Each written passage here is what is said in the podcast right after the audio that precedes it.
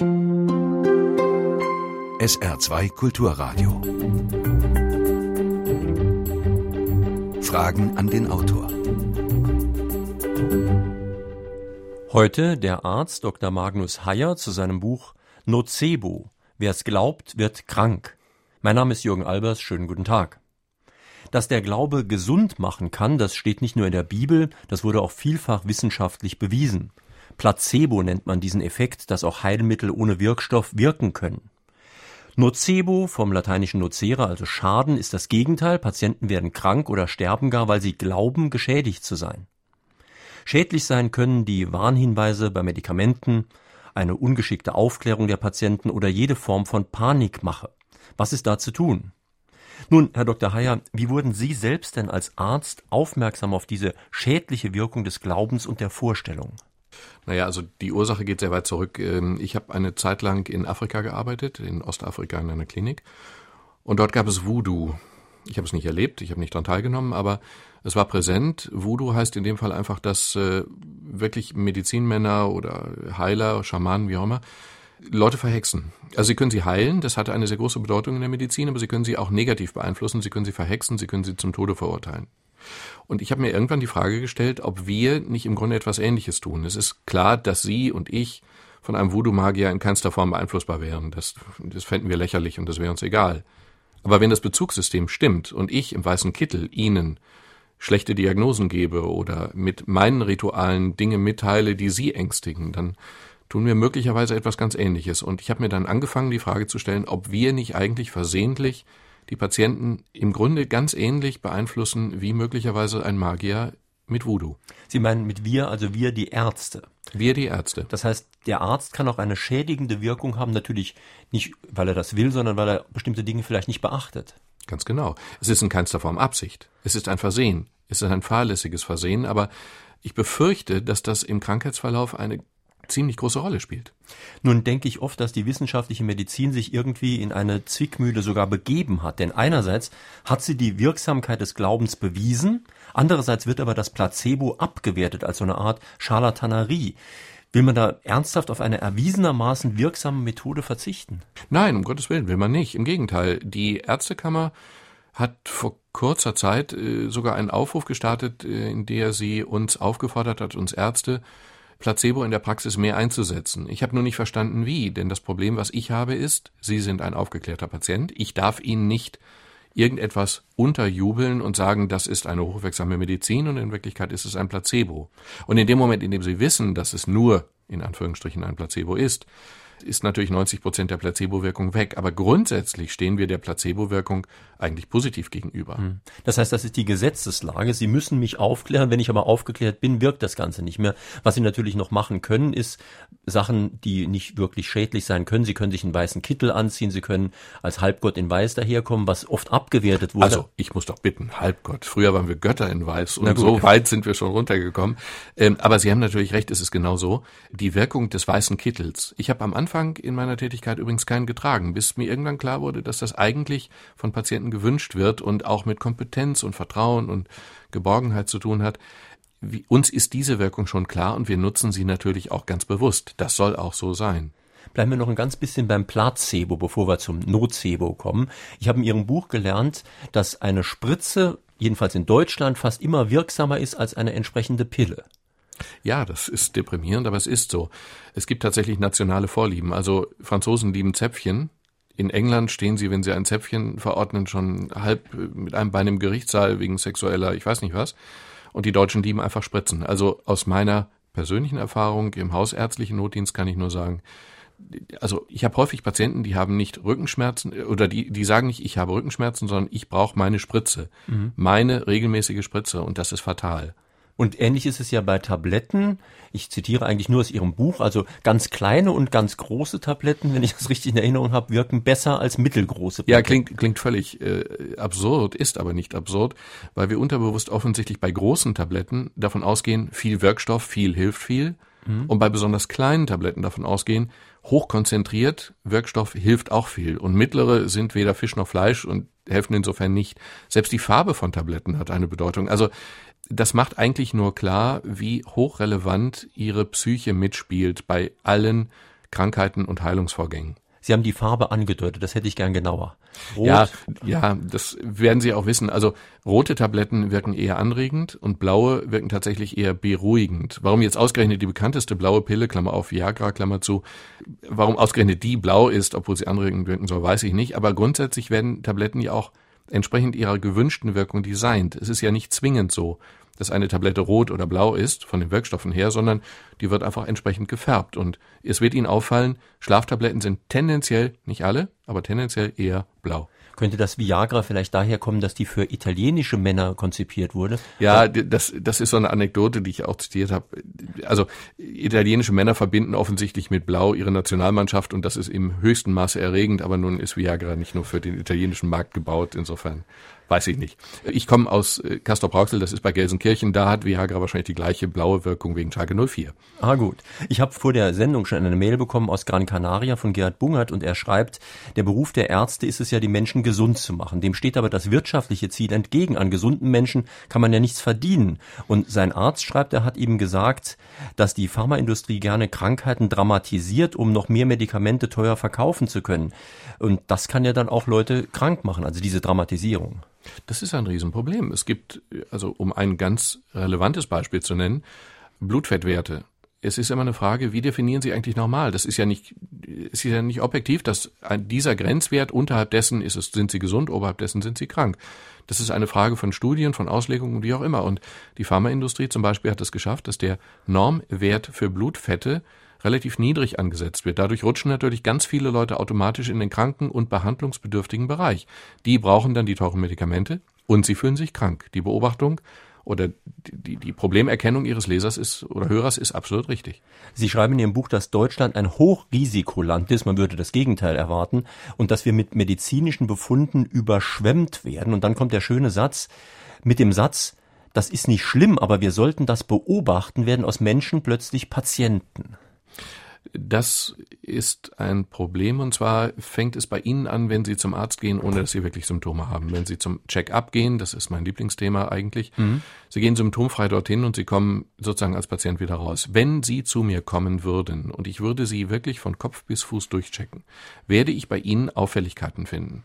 Keine relevanten, aber Normabweichung. Normabweichung heißt einfach nur, die Mehrheit hat das und das anders, als Sie es haben. Und mhm. dann folgt eigentlich immer die Aussage, das sollten wir beobachten, am besten bei mir, am besten einmal pro Jahr oder alle halbe Jahre oder wie auch immer. Und in diesem Moment sind sie zum Patienten geworden. Denn wenn ich bei Ihnen feststellen würde, dass Ihre Halsschlagadern leicht verengt sind, wobei das im Alter, in zunehmendem Alter einfach normal ist, der Körper kompensiert das.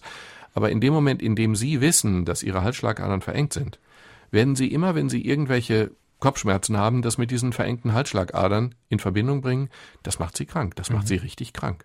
Also Sie würden einer Hörerin aus Mackenrott, Guter Loch, zustimmen, die fragt, können auch Check-ups einen Auslöser für den Nocebo-Effekt darstellen? Ja. Die mhm. Antwort ist einfach und kurz ja. Nun sind wir in Deutschland ja ein Land, das eine sehr hochtechnisierte Medizin auch hat, was ja auch seine Vorteile hat. Und wir können gerade die bildgebenden Verfahren, also wie Röntgen, wie Kernspin und so weiter, sehr gut machen. Und Sie schreiben in Ihrem Buch aber auch, dass das genau auch ein Risiko ist. Das ist ein Risiko. Wir sind Weltmeister im Kernspintomografieren. Kernspin ist die Untersuchung in der Röhre, die so laut ist. Die ist strahlungsfrei. Insofern würde man vordergründig sagen, sie hat keine Nebenwirkungen. Sie müssen ja keine Angst vor der Strahlung haben. Die Nebenwirkung, die Sie haben, ist einfach die, Sie bekommen einen Befund, einen sichtbaren Befund. Und eine der häufigsten oder die häufigste Indikation für eine Kernspintomographie beispielsweise der Wirbelsäule sind Rückenschmerzen. Aber es ist so, das wissen wir, das ist auch unbestritten, dass der radiologische Befund des Rückens, also das radiologische Bild ihrer Wirbelsäule, hat nichts, aber auch gar nichts zu tun mit ihren Schmerzen. Also Leute mit einem wunderbar jungfräulichen Wirbelsäulenbild können extreme Schmerzen haben und umgekehrt Leute mit einer Ruine von Wirbelsäule überhaupt keine Schmerzen.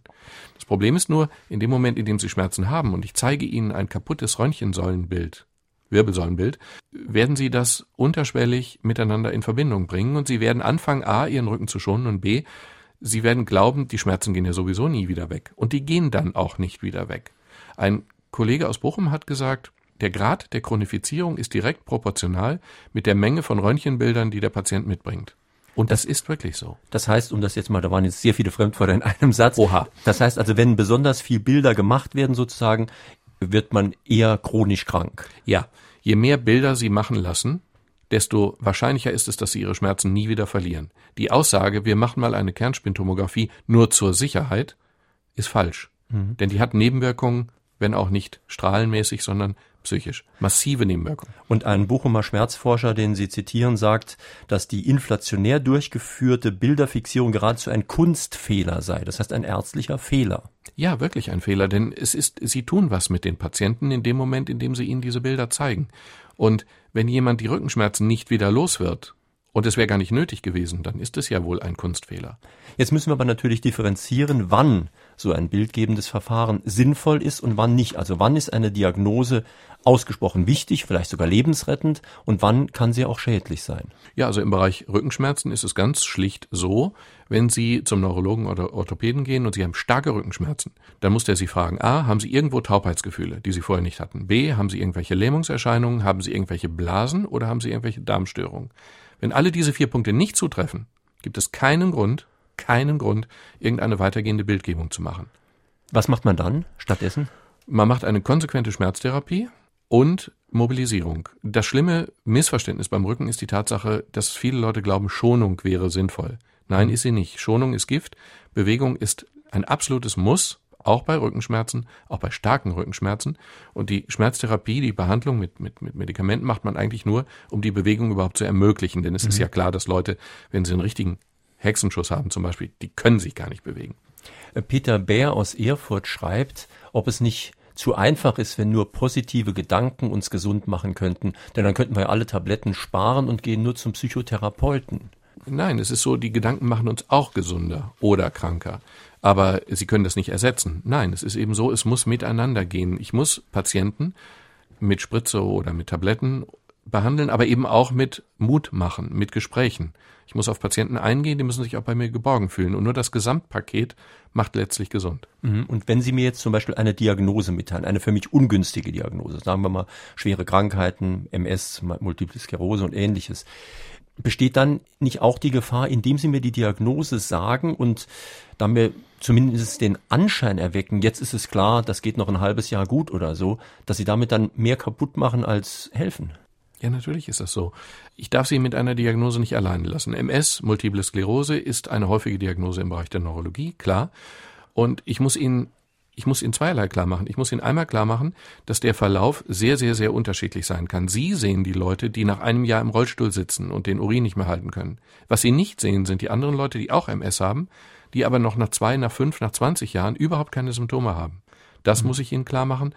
Und ich muss, ich muss Ihnen einfach Stützung anbieten, Hilfe anbieten, Gespräche anbieten, denn die brauchen Sie. Und gibt es vielleicht die Möglichkeit, dass man bei einer negativen Diagnose, angenommen es ist jetzt was wirklich richtig Schlimmes, irgendeine Sorte von Krebs oder sowas, dann könnte man den Leuten ja auch sagen, die Lage ist ernst, aber sie könnten vielleicht versuchen, ihre Ernährung radikal umzustellen. Oder sie könnten versuchen, mit Marathonlauftraining anzufangen. Oder sie buchen einen Luxusurlaub. Alles drei Sachen, die manchmal wirklich helfen. Naja, es ist einfach so, sie versuchen damit ja Leuten einfach eine Perspektive zu geben. Ihr weiteres Leben ist jetzt nicht nur die Diagnose Krebs und die Krankheit, sondern ihr weiteres Leben ist auch weiteres Leben. Und das mhm. muss den Patienten auch klar werden. Das heißt, wir müssen in der Medizin einfach, also wir sind nicht nur Techniker, wir sind dann doch auch Ärzte und wir müssen mit den Leuten doch auch reden. Also vermutlich viel mehr, als wir es bisher tun. Meine Damen und Herren, wir sprechen in Fragen an den Autor auf SR2 Kulturradio und D-Radio Wissen heute mit Dr. Magnus Heyer zu seinem Buch Nocebo, wer es glaubt, wird krank, erschienen im Hirzel Verlag, Preis 17,90 Euro. Sie können sich wie immer mit Fragen an der Sendung beteiligen, indem Sie hier anrufen. Die Vorwahl von Saarbrücken ist 0681, die Nummer unseres Studios 65100. Saarbrücken 65100. Sollten Sie nicht durchkommen, können Sie eine Mail in die Sendung schicken, Fragen an den Autor mit Bindestrichen zwischen den Wörtern at sr-online.de. Hören wir jetzt den ersten Anruf der Autor mir zustimmen, dass gerade äh, Patienten, die eine schwere körperliche Krankheit erlebt haben und deshalb Angst vor einer erneuten Erkrankung haben, besonders gefährdet sind, Opfer des Nocebo-Effektes äh, zu werden. Sie neigen ja dann dazu, sich Katastrophen auszumalen, sind zwänglich, ängstlich und depressiv oder beobachten ihren Körper kritisch und ängstlich was kann der Autor gerade diesen Patienten, die damit rechnen, dass ihnen Schlimmes widerfahren wird, weil sie schon mal eine schwere Erkrankung äh, überstanden haben, als Empfehlung mit auf den Weg geben? Ja, zunächst einmal ist das natürlich ein Riesenproblem und natürlich, wenn Sie einmal eine schwere Erkrankung hatten, achten Sie auf nicht nur diese Symptome, sondern auf, auf, auf viele andere. Also Sie achten so stark auf Ihren Körper, dass Sie natürlich Symptome finden. Was kann ich da als Tipp geben? Sie können leider Gottes ihr eines nicht tun. Das Gehirn kann lernen, aber es kann nicht aktiv verlernen. Je aktiver Sie was zu verlernen versuchen, desto weniger verlernen Sie es wirklich. Das heißt, die Erinnerung und die Angst geht nicht von alleine weg. Sie können versuchen, sie möglichst zu ignorieren und Sie können vor allen Dingen, Sie müssen vor allen Dingen Gespräche suchen. Sie können es ja relativieren, indem Sie mit kompetenten Leuten reden, die Ihnen klar machen, wie groß das Risiko wirklich ist. In der Regel ist es kleiner, als Sie denken. Mhm. Und Sie sollten sich nicht zum Sklaven von Google und anderen äh, Internetportalen machen, die ja systemimmanent zum massiven Dramatisieren neigen. Also wenn Sie in Google nachgucken, kriegen Sie immer die Katastrophenszenarien. Immer. Von allen Symptomen, die Sie haben und von allen Ängsten, die Sie haben. Das würde ich weiträumig umfahren. Mhm. Ich habe schon öfters mit Psychologen in dieser Sendereihe gesprochen und da war auch lange Jahre ein Begriff wie Verdrängung oder Ablenkung was Negatives, wo man gesagt hat, um Gottes Willen, der geht seinen Problemen aus dem Weg, der verdrängt, der lenkt sich ab. Aber ist das vielleicht nicht gerade für das, was jetzt geschildert wurde, eine ganz vernünftige Strategie? Gehen Sie mal ins Kino, gucken sich einen lustigen Film an, keinen Katastrophenfilm, machen Sie irgendwas, was Sie von dem Problem ablenkt, damit Sie mal auf andere Gedanken kommen. Also ich finde Verdrängung etwas Positives. Das ist eine Fähigkeit des menschlichen Geistes und Warum soll man die nicht nutzen? Natürlich können Sie durch einen Kinofilm ihre, Ihr Schicksal nicht vergessen, aber Ablenkung ist positiv. Walter Dickomer aus Neunkirchen schreibt, für die meisten der genetisch disponierten Arten von Krankheiten gilt, dass sie trotz dieser Disposition nicht notwendigerweise auch auftreten müssen. Frage, gibt es Erkenntnisse darüber, inwiefern Befürchtungen oder gar medizinisch abgesichertes Wissen Betroffener um das Vorliegen einer solchen Disposition die Wahrscheinlichkeit erhöht, dass die Krankheit tatsächlich auch auftritt? Komplizierte Formulierung. Also, ich würde es so beantworten. Wenn Sie, ich sage jetzt mal theoretisch, Sie haben eine erhöhte genetische, ein erhöhtes genetisches Risiko, Alzheimer zu bekommen. Gut. Ich glaube nicht, dass Sie tatsächlich durch das Wissen darum noch häufiger Alzheimer kriegen werden, statistisch. Ich glaube aber, dass das Wissen darum, je nachdem, wie stark Sie sich dem unterwerfen und sich dieser Angst unterwerfen, ich glaube, dass die Angst um diese Krankheit dann ihr Leben verändern kann und möglicherweise auch ihre Gesundheit. Es ist so, und das ist auch unstrittig, dass Angst ihr Immunsystem verändert, und zwar schwächer macht. Dauerhafte Angst. Und insofern fallen sie dann möglicherweise keinem Alzheimer zum Opfer, sondern einer ganz anderen Erkrankung, aber das ist möglich. Sie schreiben ja in Ihrem Buch wörtlich, dass Gentests auch gefährlich sein können. Das heißt, indem man einfach zu viel erfährt und vor allen Dingen Sachen erfährt, an denen man sowieso nichts ändern kann. Ich halte es für kompletten Irrsinn. Ich meine, was soll ich denn mit dem Wissen machen, dass ich um ein, ein um 20 Prozent erhöhtes Alzheimer-Risiko habe? Erstens mal ist 20 Prozent ja keine so wahnsinnig hohe Zahl. Und zweitens, was soll ich denn dann tun gegen Alzheimer? Ich habe ja gar keine Möglichkeit. Ich rede nicht gegen Gentests, wo wirklich hochrelevante äh, Risikoerhöhungen festgestellt werden. Also wenn Sie eine Brustkrebs, einen familiären Brustkrebs haben, in der Familie, dann können Sie genetisch feststellen, möglicherweise, dass Sie mit 85-prozentiger Wahrscheinlichkeit im Laufe Ihres Lebens tatsächlich Brustkrebs kriegen werden. Das ist eine Information, die müssen Sie haben, denn daraus ergeben sich Konsequenzen.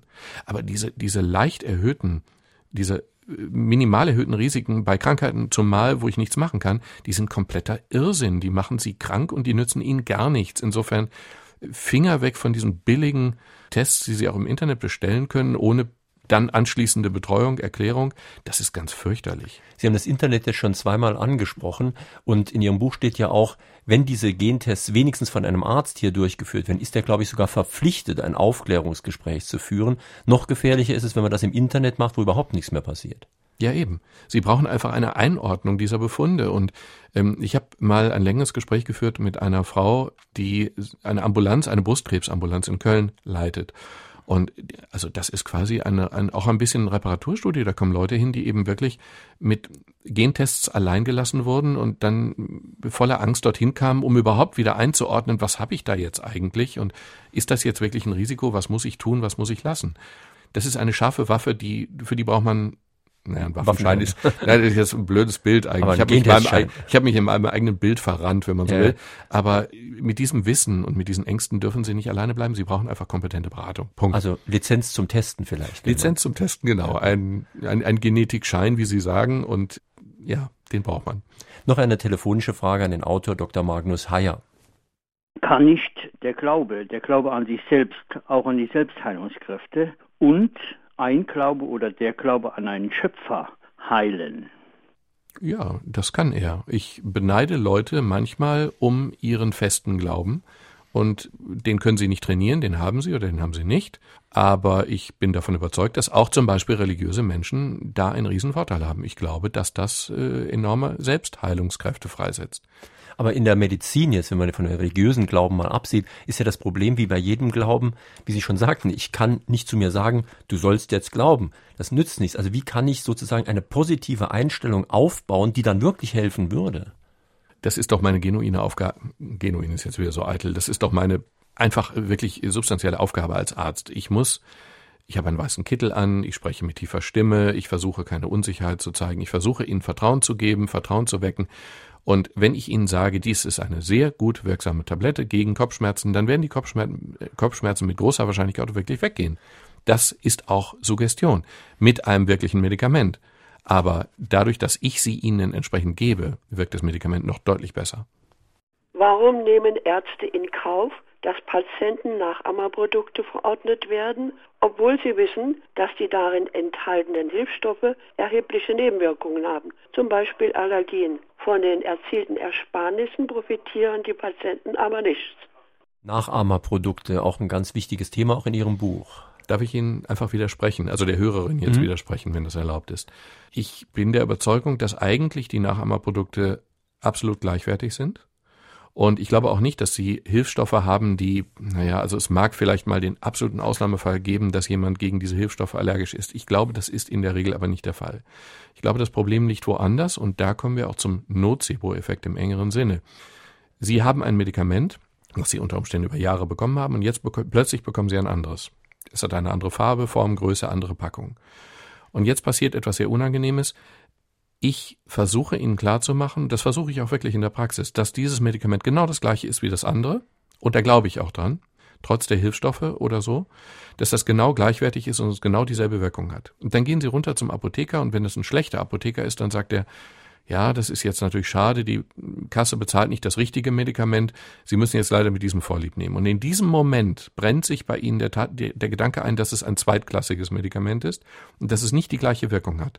Und in dem Grad, in dem sie das verinnerlichen, hat es dann auch nicht mehr die gleiche Wirkung. Ich glaube, dass die ganz häufig beschriebenen Fälle, dass die Nachahmerpräparate nicht so wirken wie die richtigen, in Anführungsstrichen, Präparate, dass die eigentlich mehr damit zu tun haben, dass man auch erwartet, dass sie nicht so richtig wirken. Ich glaube, das ist eine Bringschuld von Apothekern und Ärzten, den Patienten, also ihnen klarzumachen, das Medikament ist absolut gleichwertig. Und das ist es auch. Und das ist auch eine Bringschuld von Journalisten, denn wir haben hier ja auch schon viele Sendungen darüber gemacht, äh, wie solche Preise zustande kommen. Und da war oft dann davon die Rede, dass ein Preis für ein Medikament ist natürlich genau wie ein Preis für ein Buch übrigens, ist zum nennenswerten Teil reine Verhandlungssache und reine Marktmacht Sache. Das heißt, wenn ich einen Markt beherrsche, kann ich mir es leisten, für ein Buch 40 Euro zu verlangen. Die Leute werden es immer noch kaufen, wenn das eine Fernsehnase ist. Und bei Medikamenten ist es ähnlich. Wenn ich marktbeherrschende Stellung habe, kann ich das Medikament sehr teuer verkaufen, auch wenn es von der Herstellung her ganz billig ist. Ja, mein Buch hat übrigens auch keine marktbeherrschende Stellung. Insofern mhm. kostet es keine 40 Euro. Ja, es ist zweifelsohne so. Aber ich, ich würde wirklich davor warnen, äh, diese Nachahmermedikamente als zweitklassig zu empfinden. Sie sind es nicht. Nehmen Sie die Nachahmermedikamente. Es ist ein völlig legitimer Versuch, unser Gesundheitswesen noch irgendwie im Rahmen zu halten und äh, sie haben die gleiche Wirkung. Meine Damen und Herren, Sie hören Fragen an den Autor auf SR2 Kulturradio oder D-Radio Wissen, heute mit dem Arzt Dr. Magnus Heyer zu seinem Buch Nocebo, wer es glaubt, wird krank, erschienen beim Hirzel Verlag, Preis 17,90 Euro. Herr Doktor, wird das, was Sie beschreiben, an Universitäten gelehrt? Ja, gute Frage. Also zu meinem Zeitpunkt, Zeit, nein, ich lebe ja noch. Also äh, zur Zeit meines Studiums ganz sicher nicht. Der Placebo-Effekt ist sicherlich in den Köpfen drin, der Ärzte, auch an den Universitäten. Der Nocebo-Effekt ist es ungleich weniger. Das sieht man auch an der Studienlage. Es gibt ein Missverhältnis von 1 zu 1000. Also auf jede Studie, wenn man, also im Internet, äh, bei PubMed heißt das egal, wenn man im Internet nach Studien sucht, dann findet man tausendmal so viele zu Placebo wie zu Nocebo. Zum Teil erklärt sich das einfach dadurch, dass jedes Medikament auch einen Placebo-Arm haben muss. Aber zum Teil, zum größeren Teil erklärt es sich einfach dadurch, dass Nocebo in den Köpfen einfach nicht drin ist. Das ist ein Problem. Nocebo würde ja auch bedeuten, dass ich äh, zustimme, dass das, was ich tue, auch schädigend sein kann. Und das gibt man ja nicht so gerne zu. Man gibt allerdings auch umgekehrt nicht gerne zu, dass auch in Krankenhäusern vieles leicht zu verbessern wäre, indem zum Beispiel die Räume anders aussehen, indem die Stimmung anders ist. Das sind alles so weiche Faktoren, ich sage das mal in Anführungszeichen, wo man denkt, das ist ja nicht so wichtig, Hauptsache die Behandlung stimmt, aber es ist eben nicht so.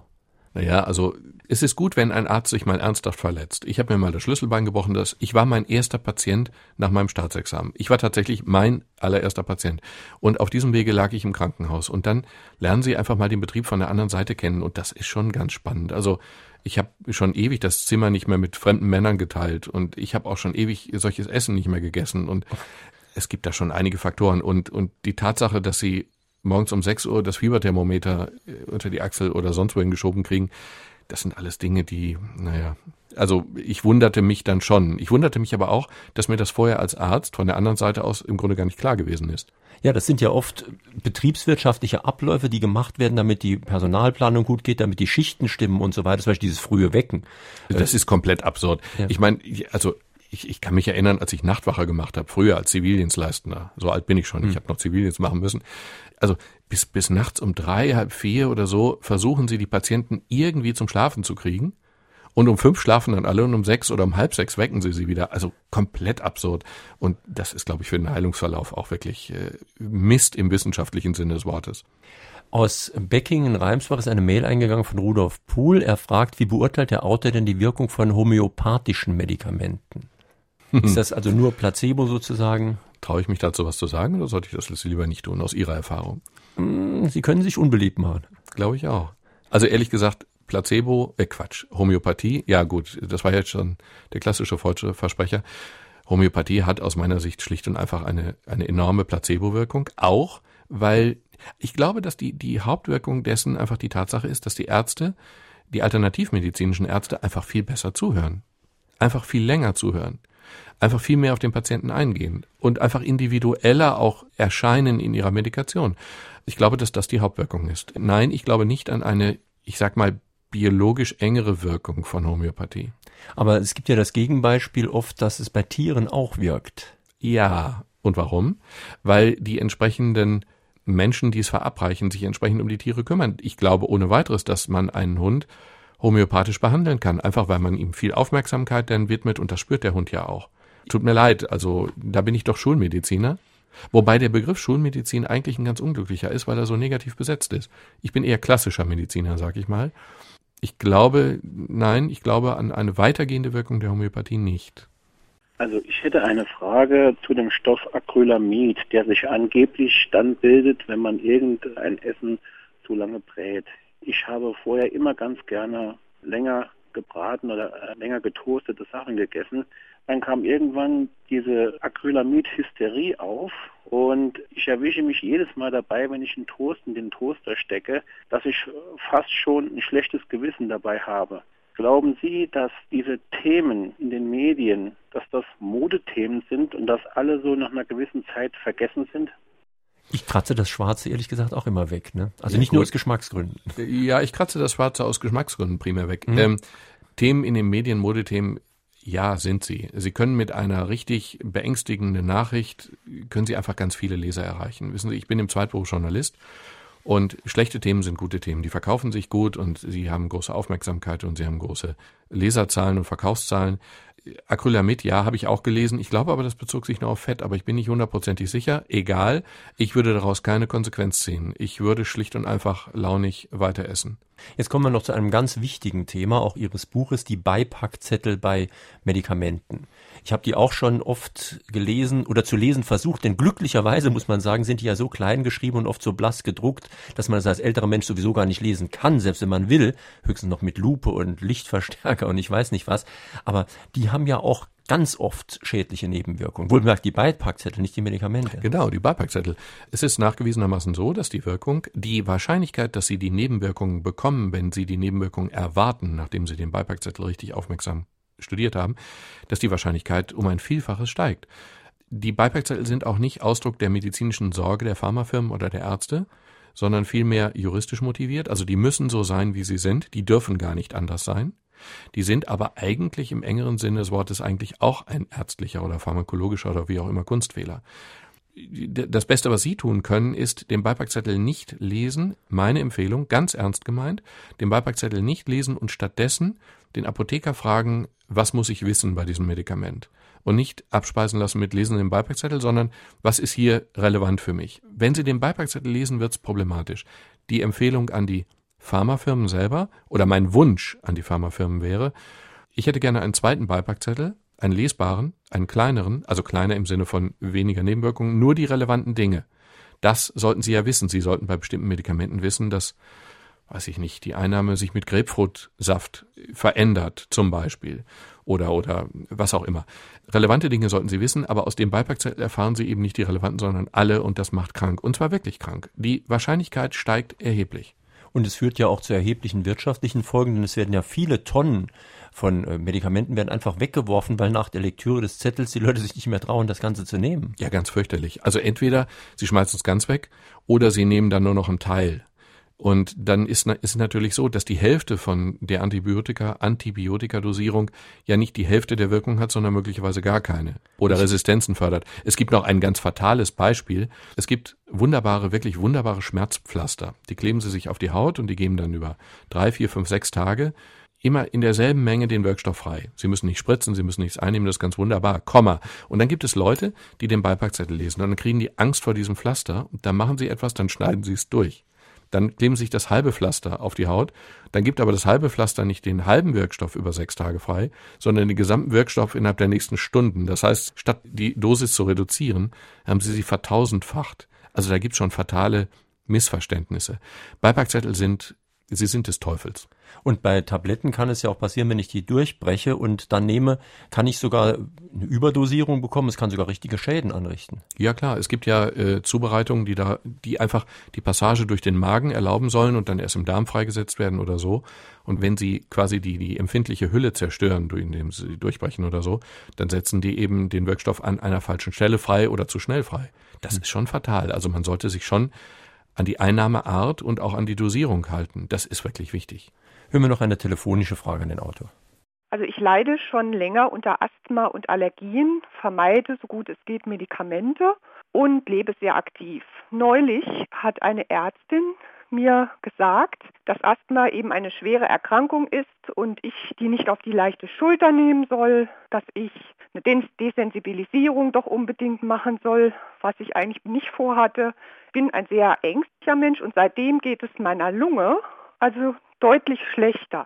Kann da nach Ansicht des Autors ein Zusammenhang zwischen dem wohlmeinenden Rat der Fachärztin und meinem schlechteren Befinden bestehen? Der kann bestehen, keine Frage. Sie können Asthma auslösen aus mit rein psychischen Mitteln sozusagen. Es, es, gab ganz launige Versuche, klingt jetzt ein bisschen zynisch, ist nicht so gemeint, aber sie haben zum Beispiel Leute ein Gas einatmen lassen und gesagt, das könnte bestimmte Nebenwirkungen entwickeln. Und es war in Wirklichkeit überhaupt kein Gas, es war einfach nur Luft oder etwas, was überhaupt nichts machte. Und äh, dann haben Leute wirklich massive Nebenwirkungen entwickelt. Und dann haben sie ganz fies eine Schauspielerin in den Raum gesetzt, die hat dann extrem reagiert auf dieses Gas. Sie hat es gespielt. Und in dem Grad, in dem die Leute das direkt sehen mussten, wurde es dann noch viel schlimmer. Es haben, glaube ich, Leute wirklich auch Asthma-Attacken entwickelt. Das ist durchaus möglich. Wenn Sie den Eindruck haben, dass Ihre Ärztin diesbezüglich vielleicht zu sehr dramatisiert oder Sie sich da nicht gut aufgehoben fühlen, wechseln Sie den Arzt. Sie haben das Recht. Es gibt in Deutschland eine freie Arztwahl und keine freie Patientenwahl. Das heißt mit anderen Worten, Sie können sich Ihren Arzt aussuchen.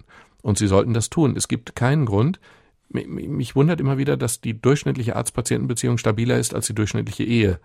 Das sollte nicht so sein. Sie sollten einen Arzt haben, mit dem Sie gut können, bei dem Sie sich aufgehoben fühlen. Insofern suchen Sie sich einen. Vielleicht ist diese Ärztin trotzdem die beste, vielleicht aber auch nicht. Wir sollten vielleicht auch noch ein bisschen über Allergien sprechen. Da gibt es ja auch Versuche, wo man einem Allergiker das Bild einer Blumenwiese zeigt, der fängt an zu niesen sozusagen. Aber bei Allergien redet man sich ja, wie ich in Ihrem Buch äh, gefunden habe, auch oft was ein. Ja, man redet sich was ein. Also es ist einfach so, dass die, die Erwartung den Verlauf bestimmt. Es gibt da ganz schlichte Beispiele, wenn ich das so banalisieren darf. Ich war mal Schiffsarzt auf der Alexander von Humboldt, diesem Becksbier-Schiff mit den grünen Segeln, was jetzt leider ausgemustert wurde. So, und dann gab es nur eine Krankheit, das war die Seekrankheit. Beim ersten Turn gehörte ich zu den, ich weiß nicht, 20 Prozent Ersten, die über der Reling hängen. Beim zweiten Turn war ich der Erste, glaube ich. Und das war ganz fürchterlich. Die Erwartung, die Angst davor hat bei mir einfach den Verlauf bestimmt. Und genauso läuft es auch bei Allergien. Sie können reagieren auf Stoffe, die gar nicht da sind. Sie können Kopfschmerzen kriegen von Sendemasten, die gar nicht angeschaltet sind. Ganz beliebt unter, darf ich zynisch sein in Ihrer Sendung, ganz beliebt unter differenzierten, sich differenziert ernährenden, vor allen Dingen Frauen, ist die Laktoseintoleranz. Also wenn Sie irgendwo in ein Schickimicki-Café in Berlin gehen, dann kriegen Sie ja gar keine Milch mehr mit Laktose, sondern nur noch laktosefreie, weil die alle laktoseintolerant sind. Und man hat dann einfach Studien gemacht und festgestellt, dass die Hälfte von denen, die ein laktosefreies Leben führen, weil sie sicher sind, eine Laktoseintoleranz zu haben, gar keine Laktoseintoleranz haben. Wie stellt man das denn fest? Man misst ein Enzym namens Laktase. Das Enzym haben Sie oder Sie haben es nicht. Dann können Sie Milch aufspalten oder Sie Laktose ausspalten oder Sie können es nicht. Das ist ein ganz schlichter Test. Und wenn Sie dann feststellen, dass ganz viele, viele Leute mit einer gefühlten Laktoseintoleranz, mit diesen extremen Lebenseinschränkungen durchs Leben gehen, das ist schon deprimierend. Anne Nierenberg aus Nalbach hat eine Mail geschickt. Sie meint, das ist eine schmale Gratwanderung zwischen Aufklärung und Verunsicherung, die sie auch aus ihren eigenen Kursen in der Gesundheitsprävention im Bereich Bewegung kennt. Und sie fragt, wo liegt da der gesunde Mittelweg?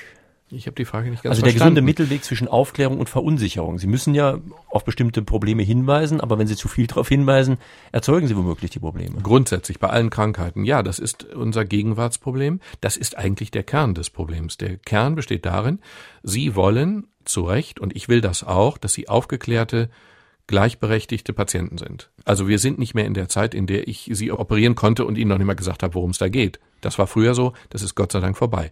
Sie sind aufgeklärte Patienten, sie haben ein Recht darauf zu erfahren, wie es um sie steht. Sie haben ein Recht darauf zu erfahren, was für eine Prognose, wie ernst die Krankheit ist, wie auch immer. Auf der anderen Seite können sie teilweise mit den Ängsten, die sich daraus ergeben, nicht umgehen. Kann ich auch nicht. Mhm. Ich bin ja nicht immun gegen diese Dinge, im Gegenteil, ich bin da genauso anfällig oder schlimmer noch als andere. Das ist das Dilemma. Der aufgeklärte Patient kann mit den Ängsten, die sich aus dieser Aufklärung ergeben, häufig nicht umgehen. Und diese Ängste können wahrscheinlich den Krankheitsverlauf extrem beeinflussen, und zwar negativ. Und wenn wir hier schon in einer Radiosendung sitzen, es gab ja auch eine berühmte Fernsehsendung mal, Gesundheitsmagazin Praxis, und die führte, das habe ich auch erst durch ihr Buch gewusst, zu einer Krankheit namens Morbus Mol. Ja, der, genau. Der Moderator hieß Mohl. Ich weiß gar nicht mehr, wie der mit Vornamen Hans. Hieß. Hans Mohl. Hm. So. Und die Sendung war über alle Maßen populär. Und es war dann wirklich so, die wechselte mal ihren Sendeplatz. Die war, glaube ich, eine Zeit lang montags. Und am Dienstag waren die Praxen voller Leute, die genau die Symptome an sich beobachtet haben, die am Vorabend in der Sendung besprochen wurden.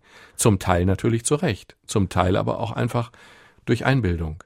Ich habe eine um auch mal selbstkritisch zu sein, ich habe eine Anekdote, die die schlimmste neurologische Erkrankung heißt ALS, Amyotrophe Lateralsklerose. Das ist die Krankheit, die Stephen Hawking hat, dieser Mann, der im Rollstuhl sitzt, dieses Genie im Rollstuhl. Und als ich diese Krankheit gelernt habe, ein Symptom dieser Krankheit sind Muskelzuckungen in den Augenlidern oder so. Und dann beobachtete ich an mir Muskelzuckungen in den Augenlidern und bei genauer Beobachtung auch an vielen anderen Stellen.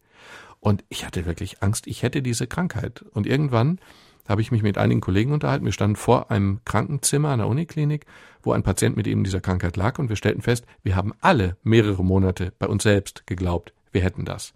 Also auch wir sind suggestibel. Ich möchte übrigens betonen, Muskelzuckungen sind ein Symptom von ALS, aber alle normalen gesunden Leute haben die auch. Wohlgemerkt, wenn es jetzt bei Ihnen zuckt, nein, Sie haben diese Krankheit mit 99,999%iger Wahrscheinlichkeit nicht. Das gilt aber für fast alle Krankheiten. Also wenn man irgendwie ein Buch über eine Krankheit liest oder eine Sendung über eine Krankheit sieht oder hört, dann findet man ja sofort irgendwelche Symptome bei sich. Das ist, glaube ich, ganz normal. Oh ja, und die schlimmsten Krankheiten sind ja die, die ohne Symptome sind. Das sind die gefährlichsten und da können sie ja gar nicht raus aus der Schleife. Die Frage ist, wie weit wir in der Schleife sind. Danach fragt Norbert Meyer-Wittmann aus Homburg. Denn wenn die Heilung eines Patienten von einem bestimmten Glauben abhängt, dann wird ja auch durch das Buch bei Ihnen jetzt was verändert und könnte die Gefahr bestehen, dass Ihr Buch, das Sie geschrieben haben, vielleicht jetzt auch die Heilung beeinträchtigt. Äh, nein, bei meinem Buch geht es ja nicht um Placebo, sondern um Nocebo. Bei meinem Buch geht es ja um den negativen Effekt. Und bei dem negativen Effekt ist es einfach so, wenn ich Ihnen jetzt sage, dass möglicherweise Ihre Laktoseintoleranz möglicherweise eine eingebildete ist, dann ist das ja eher hilfreich als schädlich. Mhm. Wenn ich Ärzte auffordere, vorsichtig umzugehen mit angstmachenden Diagnosen, dann ist das ja auch eher hilfreich als schädlich. Ich versuche einfach nur klarzumachen, wie relevant die Psyche im negativen Sinne ist Mhm. Es gibt ein ganz banales Beispiel. Ich meine, Sie haben alle schon mal Herpesbläschen an der Lippe gehabt. Die kriegen Sie durch Ekel. Aber Ekel ist ja nun nicht eine infektiöse Substanz. Ekel ist ein Gefühl. Und das ist ja eigentlich ein ganz komischer Vorgang. Es ist einfach so, ich habe mal in Tübingen in einem Studentenwohnheim gewohnt, da bekamen sie die Herpesbläschen durchs Betrachten der Küche schon. es war einfach so, es ist einfach so, dass Ekel das Immunsystem schwächen kann und dann bricht ein Keim aus, den sie aber schon im Körper haben, den wir alle oder den die meisten von uns im Körper haben, den das Immunsystem aber in Schach halten kann. Und so kann er ausbrechen. Und das gilt eben auch für andere Keime. Und wenn einem das bewusst ist, dann muss man einfach mit Ängsten anders umgehen, mit Patienten Ängsten anders umgehen. Und Sie selber sollten auch versuchen, sich nicht äh, sozusagen fahrlässig in solche Ängste hineinzustürzen. Also insofern, Google ist in der Regel verboten. Da muss jetzt der Begriff fallen, den ich neu gelernt habe. Cyber Honda. Also es gibt ja den Hypochonder, den eingebildeten Kranken und der, was ist jetzt der Cyberchonder? Naja, der Cyberchonder ist quasi der moderne Hypochonder, der sich nicht mehr durch, was weiß ich, Bücher oder Ärzte in Panikzustände bringen lässt, sondern das selbstständig im Internet erledigt. Das Internet ist diesbezüglich einfach gefährlich, weil das Internet dramatisiert, maßlos. Und mit dieser Dramatisierung können Sie nicht leben, behaupte ich einfach insofern Finger weg. Noch eine telefonische Frage an den Autor. Ich stimme dem Autor mit seinen Aussagen voll zu und habe bitte eine Frage nach schwerer Hüftarthrose und der ärztlichen Fachmeinung dringende OP. Aber bitte, liebe Frau, gehen Sie nicht im Sommer, denn da sind die Keime in der Klinik viel zu groß.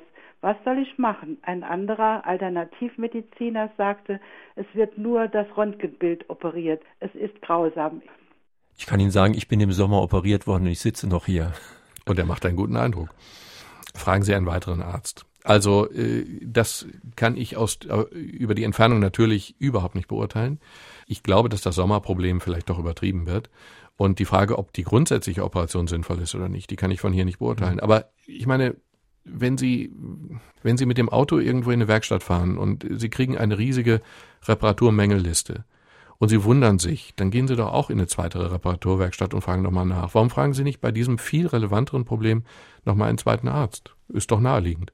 Also ich wollte mal fragen, das mit dem Passivrauchen war ja lange Zeit umstritten. Mittlerweile ist es so, dass wir in Deutschland einen Nichtraucherschutz haben, der allerdings von Bundesland zu Bundesland verschieden ist. Das mit dem Passivrauchen sollte mittlerweile wissenschaftlich bewiesen sein. Finden Sie nicht, wir sollten in Deutschland eine einheitliche Regelung haben? Ja, natürlich. Aus medizinischer Sicht kann ich nur sagen, es ist kompletter Irrsinn, dass Sie in öffentlichen Räumen rauchen dürfen und es ist kompletter Irrsinn, sich dem Rauch von anderen Leuten auszusetzen. Also ja, vorbehaltlos ja. Also Nichtraucherschutz äh, geht da wirklich vor individuelles Recht des Rauchers zum Rauchen oder so ein Quatsch. Also auf jeden Fall einheitliche Regelungen auf jeden Fall in allen öffentlichen Gebäuden Nichtraucherschutz. Ich kann mich erinnern, dass ich als Kind auch mal Privatpatient war und dass ich plötzlich gesünder war, als ich kein Privatpatient mehr war. Daran musste ich denken, als ich in Ihrem Buch gelesen habe, dass den Begriff Risikoprivatpatient. Könnten Sie das mal ein bisschen erklären? Gut, ne? Risikoprivatpatient. Ich will damit eigentlich nur sagen, dass es ich glaube nicht, dass wir ein zu wenig an Medizin haben, sondern ich glaube, dass wir in Deutschland eher ein zu viel an Medizin haben. Und wenn Sie privat versichert sind, haben Sie das Risiko, dass Ihnen die Ärzte, naja, aus wirtschaftlichen Gründen einfach viele, viele, viele Untersuchungen angedeihen lassen, die überhaupt nicht nötig sind. Das schädigt Sie möglicherweise direkt durch Röntgenstrahlung oder andere Dinge aber möglicherweise eben auch indirekt durch irgendwie diese Normabweichung, die sie dann aus dem Kopf nicht wieder rauskriegen. Also wie gesagt, wenn ich sie einfach mal von Kopf bis Fuß untersuchen würde, sie kommen symptomfrei zu mir und ich würde sie von Kopf bis Fuß durchuntersuchen, ich würde was finden. Das wäre zwar nicht medizinisch relevant, aber ich würde auf jeden Fall was finden. Irgendwelche Dinge, die so ein bisschen auffällig sind, machen sie nicht tot, krank auch nicht, aber Komisch ist es schon, die beobachten wir mal. Und dann Gnade in Gott. Dann werden sie jede Veränderung, jede Beobachtung, jeden Schmerz, jede Verspannung immer damit in Verbindung bringen. Damit kann man schlecht leben. Und das macht das Privatversichertsein riskant. Ich bin selber privatversichert. Also als Mediziner wird man in jungen Jahren verführt. Aber Sie sind ja auch so eine Art Edelkümmerer. Auch den Begriff habe ich in Ihrem Buch gefunden. Das heißt, Sie haben den Fachmann sozusagen direkt im Haus oder sogar in ihrer Person. Ja, es ist so, also alle, es gibt, es gibt im Grunde, wenn Sie von Zweiklassenmedizin reden, würde ich gar nicht sagen, die Zweiklassenmedizin besteht in denjenigen, die privat versichert und denjenigen, die gesetzlich versichert sind. Nö, ich glaube, es sind einfach diejenigen, die einen Mediziner in der Familie haben, der sie berät und der sie dann eben auch so berät, wie er sich selber verhalten würde. Also ich glaube, dass meine Familie durch mich den Vorteil hat, dass äh, ich, ich ihnen einfach sehr viel mehr Ratschläge gebe. Meine Funktion besteht weniger darin, zu Operationen zu raten, sondern eher abzuraten. Weniger zu noch mehr Untersuchungen zu raten, sondern eher abzuraten. Souverän oder mit, mit, mit Kenntnis abzulehnen. Und das ist halt ein Risiko bei Privatpatienten. Sie kriegen immer, immer, immer noch mehr Untersuchungen aufgedrückt. Ich beziehe mich auf diese Beschreibung der Krankenhäuser im Allgemeinen. Ich möchte dazu sagen, ich war jetzt kürzlich in einer anthroposophischen Klinik. Erstens, die anthroposophischen Kliniken arbeiten kostengünstiger. Alle Menschen sind zufrieden gewesen dort. Sie waren froh, sie wurden nicht morgens um sechs geweckt, sondern die Schwestern kamen ganz ruhig herein, alle freundlich, fürsorglich. So ging das den ganzen Tag durch. Also es muss nicht zwangsläufig so sein, sie bekommen auch das Geld von der Krankenkasse. Ich wünschte, es würde Schulen machen und alle Patienten könnten so behandelt werden. Also hundertprozentige Zustimmung mit einer klitzekleinen Einschränkung, wenn ich darf. Auch wir haben eine anthroposophische Klinik in der Nähe und äh, das ist auch von den äußeren Gegebenheiten sehr viel angenehmer. Nur, wenn ich operiert werden würde, dann möchte ich von jemandem operiert werden, der möglichst den ganzen Tag nichts anderes macht als Hüftgelenke einpflanzen. Das wäre für mich aber das erste Kriterium. Ich glaube, dass der Umgang mit dem Patienten dort sehr viel besser ist. Keine Frage, ich würde dort sehr viel lieber liegen in einer solchen Klinik, aber ich möchte bitte, wenn ich operiert werde, jemanden haben, der von morgens bis abends nichts anderes macht als genau diese Operation. Und da würde ich wirklich nachfragen vorher, weil ich da wirklich etwas unsicher bin. Meine Damen und Herren, wir sprechen in Fragen an den Autor heute ja mit Dr. Magnus Heyer zu seinem Buch Nocebo, wer es glaubt, wird krank, erschienen bei Hirzel, Preis 17,90 Euro. Und drei, die sich an der Sendung beteiligt haben, bekommen das Buch demnächst vom Verlag zugeschickt. Heute sind das Esther Beininger aus Saarbrücken, Peter Zehmer aus Gersheim und Karin Wondolowski-Geber aus Wemmelsweiler. Hören wir noch einen Anruf bitte. Ich hätte gern eine Stellungnahme äh, des Autors zu dem Thema Mammographie, Pro und Contra, ganz kurz anleuchten. Würde ich ungern tun, weil das nicht mein Fachbereich ist, mhm. wirklich nicht. Die Studienlage ist so verzwickt, dass ich sie nicht abschließend beurteilen kann und auch nicht beurteilen will. Ich glaube auch, dass es eher eine Tugend ist, als Mediziner zu sagen, da weiß ich zu wenig zu. Und in dem Fall, da weiß ich einfach zu wenig zu. Dann lassen Sie über einen Punkt sprechen, wo ich eine Art Widerspruch in Ihrem Buch entdeckt habe. Wir haben vorhin schon über die fatale Diagnose gesprochen. Motto, die Hoffnung stirbt zuerst, wenn mir jemand sagt, dass ich was Schlimmes habe. Aber gegen Ende ist dann ein Kapitel über die Kinderkrebsklinik und da sagen Sie dann, man soll unter allen Umständen die Wahrheit sagen. Ja, fein beobachtet. Ich kann das auch nicht auflösen. Ich kann nur sagen, dass ich ganz viele Patienten erlebt habe, die mit diesen harten Wahrheiten nicht umgehen können und die einfach eine gewisse Schonung brauchen und die auch manchmal sogar ganz, ganz ernsthaft gesagt haben, was würden Sie denn machen, Herr Doktor, machen Sie mal. Auf der anderen Seite habe ich dieses Beispiel der Tübinger Kinderklinik kennengelernt, der onkologischen Kinderklinik, also Krebskinderklinik, was mhm. ja das fürchterlichste ist, was es in der ganzen Medizin gibt, krebskranke Kinder. Und die gehen mit ihren Kindern sehr kompromisslos um, indem sie ihnen immer, immer, immer die Wahrheit sagen auch zum Thema Tod. Und ich muss sagen, dass mich das im Studium und auch später extrem beeindruckt hat, wie die damit umgehen. Aber auch aus der Tübinger Kinderklinik kann man lernen, dass das Thema, also Wahrheit muss ganz massiv eingebettet werden. Also Sie müssen, wenn Sie jemanden so mit der Wahrheit konfrontieren, wozu wir Ärzte ja auch verpflichtet sind, Sie müssen mhm. sehr viel anschließend Gespräche führen.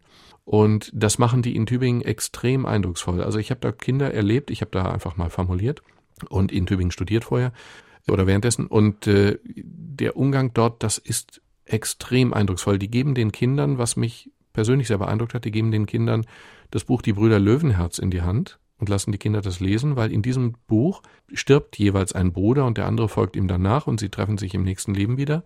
Und auf diesem Wege bringen sie das Thema Tod ins Gespräch. Und dann reden die wirklich mit Kindern über Tod. Und man würde ja denken, Kinder können das gar nicht. Und in Wirklichkeit können Kinder das scheinbar sogar besser als Erwachsene. Wir haben noch Zeit für einen Anruf.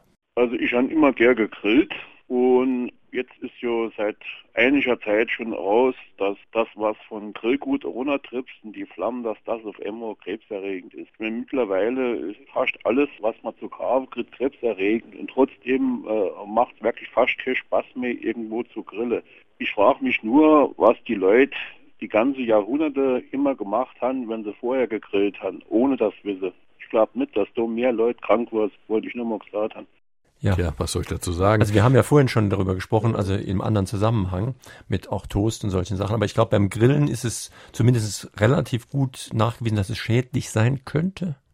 Ja, gut, ja, das wird so sein. Aber, also ich grille.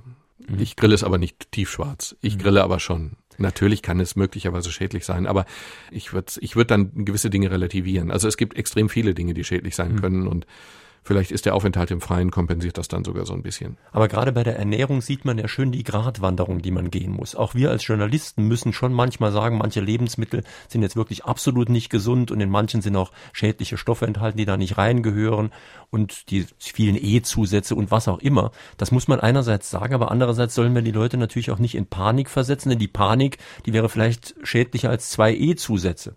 Exakt. Die mhm. Panik ist schädlicher als zwei E-Zusätze und die Angst vor den Lebensmitteln, die ist dann vielleicht schlimmer als das Lebensmittel selber. Also ich kann nur sagen, ich bin kein Ernährungsexperte, wohlgemerkt, aber ich grille gern.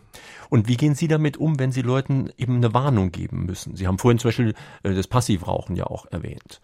Auch da ist es ja wahrscheinlich so, wenn ich zu viel Angst davor habe, dass da mal irgendwo ein kleines bisschen Rauch auftaucht, das ist ja auch nicht gut das Leben ist per se Risiko und es, das Leben endet per se immer tödlich und sie können sich vor Gefahren in, in dieser Form nicht schützen und wir leben halt in Zeiten, in denen zum Beispiel der exzessive Umgang mit dem Internet einfach die auch den Fokus zu sehr auf die Gefahren legt. Ich meine, das Schlimmste, was sie ja tun können, ist irgendein Symptom zu googeln. Dann sind sie ja zur Hälfte schon tot, wenn sie die Ergebnisse sehen, weil dann natürlich die dramatischen Ergebnisse nach oben kommen. Und das ist einfach ein Riesenproblem und man, man muss diese Dinge auch, man muss diese Dinge auch ausblenden können. Also ich glaube, dass der Nocebo-Effekt heißt ja einfach nur, also dass auch eben Angst krank macht und das tut sie massiv und wenn wir uns da hineinsteigern, finden wir natürlich unglaublich viele Musiksteinchen in die falsche Richtung. Äh, man muss auch ignorieren können. Also ich fasse zusammen mit einem Satz aus Ihrem Buch, Placebo nutzen, Nocebo kennen und dann natürlich möglichst vermeiden. Das war in Fragen an den Autor auf SR2 Kulturradio und D-Radio Wissen der Arzt Dr. Magnus Heyer zu seinem Buch Nocebo, wer es glaubt, wird krank, erschien bei Hirzel, Preis 17,90 Euro. Die Sendung, die Sie gerade gehört haben, finden Sie morgen auch im Internet als Podcast. Sie können sich dann herunterladen, für sich speichern, wenn Sie möchten, oder nochmal anhören. Wir haben hier noch ein zweites Podcast-Angebot im Internet, unser Klassikerfach von Fragen an den Autor. Da gibt's jetzt übrigens auf besonderen Wunsch eines Hörers wieder eine Sendung von 1996, Hans-Peter Martin, die Globalisierungsfalle, der Angriff auf Demokratie und Wohlstand. Ich muss mich bedanken, das war wirklich ein sehr guter Tipp. Die Sendung ist auch nach gut 15 Jahren noch fast tagesaktuell. Die Diskussion geht, jetzt weiter in unserem Internet-Diskussionsforum unter www.sr2.de, dann Fragen an den Autor. Und am nächsten Sonntag haben wir in unserer Sendereihe zu Gast Dr. Eva Schweitzer. Sie hat ein Buch geschrieben, Tea Party, die weiße Wut, was Amerikas neue Rechte so gefährlich macht. Es geht darum, dass in den USA heute Marktradikale gegen den Staat kämpfen, gegen Besteuerung, gegen viele Aspekte einer aufgeklärten Gesellschaft. Werden die USA vielleicht ein fundamentalistischer Gottesstaat nach den nächsten Wahlen? Das am nächsten Sonntag. Schönen Tag, schönes Weiterhören wünscht noch Jürgen Albers.